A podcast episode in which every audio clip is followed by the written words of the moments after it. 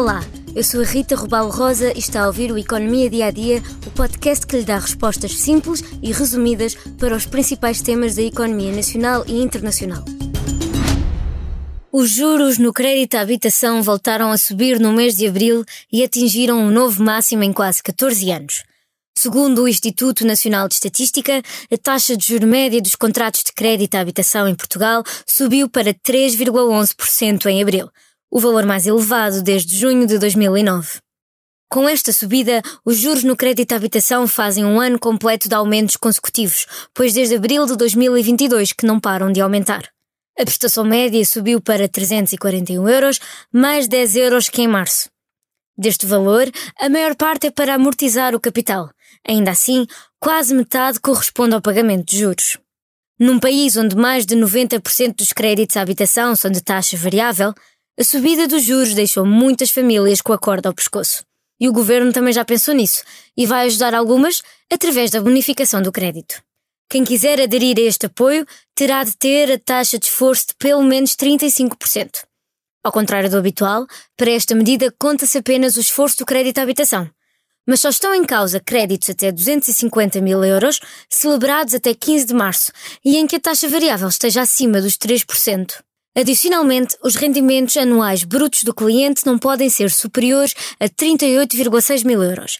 Quem tiver património superior a 20,7 mil euros também não tem direito à bonificação. E quando falamos em património, queremos dizer, por exemplo, depósitos ou produtos financeiros. Mas afinal, como é que funciona esta bonificação? Pode pedir o formulário de adesão a este regime num balcão do seu banco.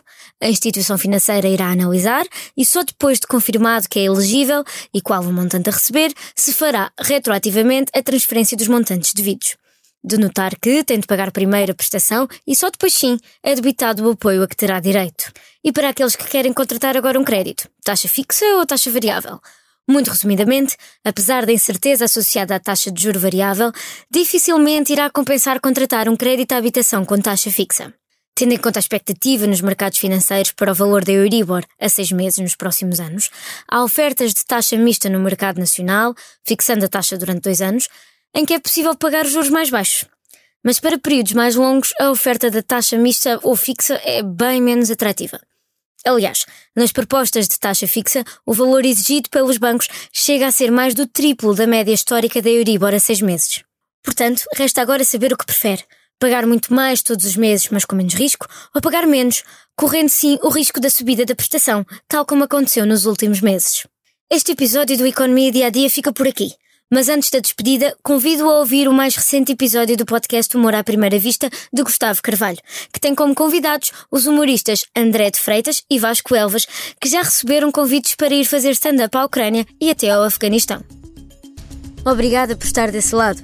Se tem questões ou dúvidas que gostaria de ver explicadas no Economia Dia a Dia, envie um e-mail para rrrosa.expresso.empresa.pt. Voltamos amanhã com mais novidades económicas.